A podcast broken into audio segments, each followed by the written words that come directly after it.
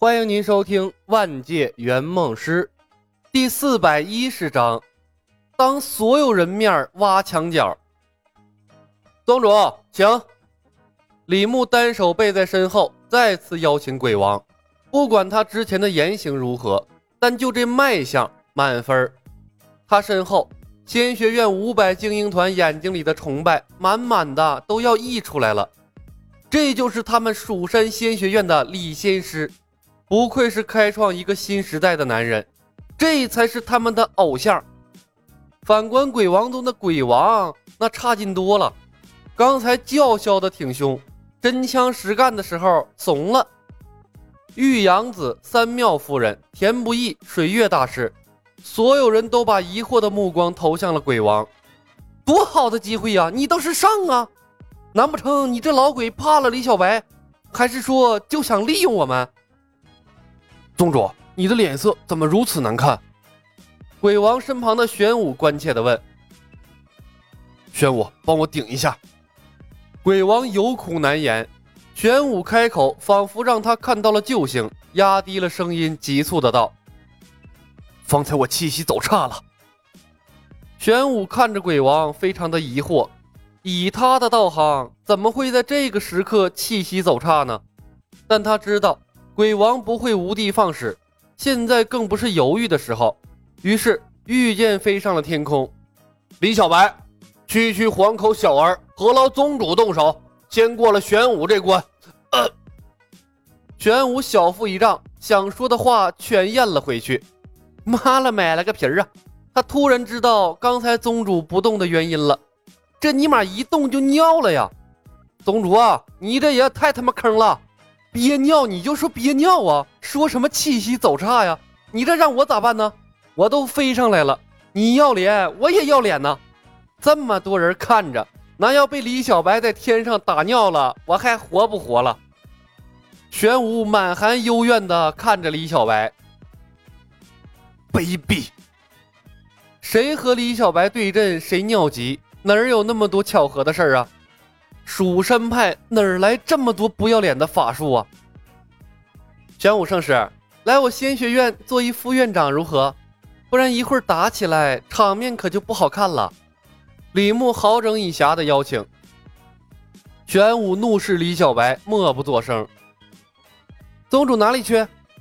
李牧的眼睛掠过了玄武，看向了鬼王，忽然问：地面上，鬼王趁着所有人的目光被玄武吸引。悄无声息地往人群中凑，想找个僻静的地方解决一下私人问题。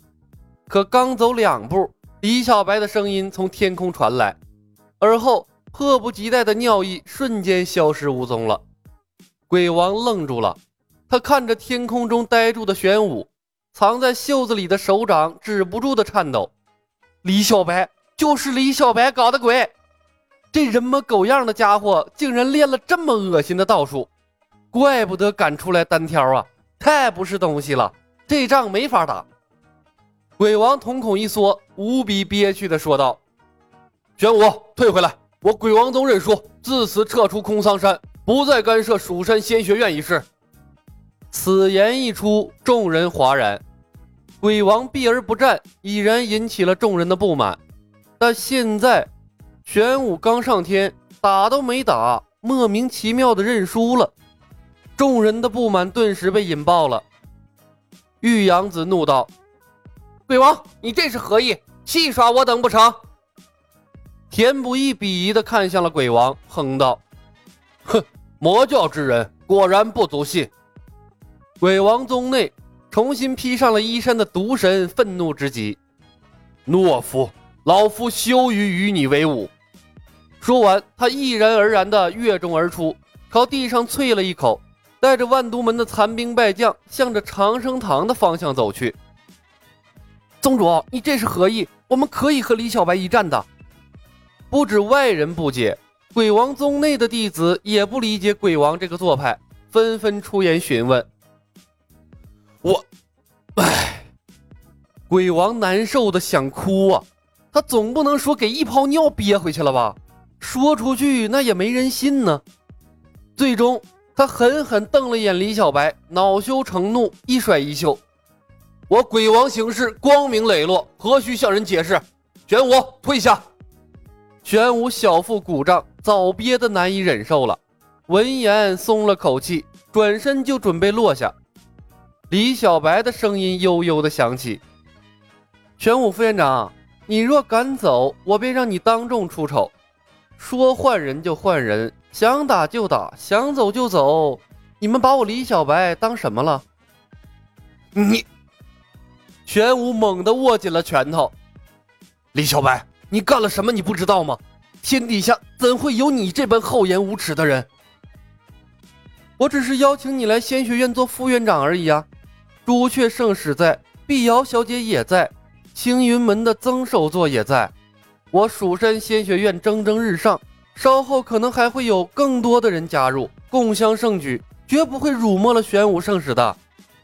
李牧面带微笑，当着所有人的面挖鬼王宗的墙角，痴心妄想！我宁肯死也不会屈服的。玄武双目赤红，钢牙紧咬。死不可怕，但死有轰轰烈烈，也有死成一个笑话的，不是吗？李牧用谁都听不懂的语言威胁。汗水从玄武的额头渗出，流进了他的眼睛里，但他连眨都不敢眨一下。李小白的话把他唬住了，他不怕死，也不怕流血，但鬼王宗堂堂玄武圣使。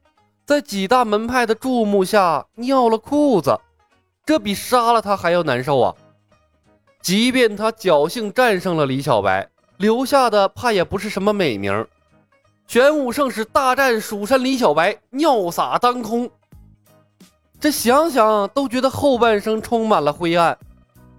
他看向了仙学院队伍中的碧瑶和幽姬。恐怕当初他们加入蜀山仙学院，也遭受了如此折磨吧。玄武，答应他，你且和幽姬在蜀山待着，我自会想办法把你们解救回来的。鬼王的声音突然从下方传来，彻底把玄武从左右为难中解脱了出来。别人不知道发生了什么事儿，他是最能理解玄武感受的。怎么说，玄武也是代他受过。他不能让和他征战多年的老伙计出丑啊！多谢宗主体谅。玄武长松了口气，狠狠瞪着李小白：“你如意了，但别想我为蜀山派出力。先行站到一边吧，你不会孤单的。”李牧笑笑，解除了膀胱缩小的技能，朝着玄武眨了眨眼：“我想圣使不会做出出尔反尔的蠢事，对吧？”说着，他又重新启动了技能，然后又取消，让玄武体验了一番坚不容发的刺激感。无声的威胁，玄武面色铁青，默默地驱使飞剑停留在了仙学院精英团的不远处，和仙学院的幽姬等人遥遥对视，理解了他们的背叛。一招英名丧尽，鬼王也懒得跟别人解释了，狠狠瞪了眼李小白。鬼王宗听令。刘长老带几人策应死灵渊鬼先生，其余人撤出空桑山。宗主，既然都来了，不如再留下看一会儿戏吧。天下修士一家亲，我好不容易把大家召集在这里，什么都没干呢，走了多可惜啊！李牧道：“仙学院鬼王宗分院的席位还等着宗主呢。”哼，万某人想走，还没人能拦得住。鬼王哼了一声，袖子一挥，玉起一柄湛蓝色的飞剑，径直向空桑山外冲去。鬼王宗剩下的部众面面相觑，抬头看看天空中的玄武，又看看飞走的鬼王，全都一脸懵波，犹豫了片刻，也跟着飞了起来。